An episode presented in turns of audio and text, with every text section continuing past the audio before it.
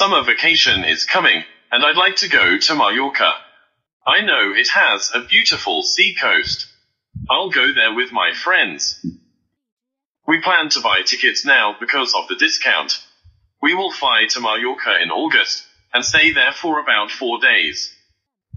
When we get off the plane, we will rent a car. Then we'll look for a hotel to live in and then go out to the island. We'll go to Sa Calobra first. This coast is nice and it has a beautiful sea. We can swim and eat delicious food there. Then we will visit Es Trenc. It will take us two hours from the hotel. I believe it is the most beautiful and cleanest sea. It is like the Maldives. Before it gets dark, we will go to eat something. There is an Italian restaurant. We can try it.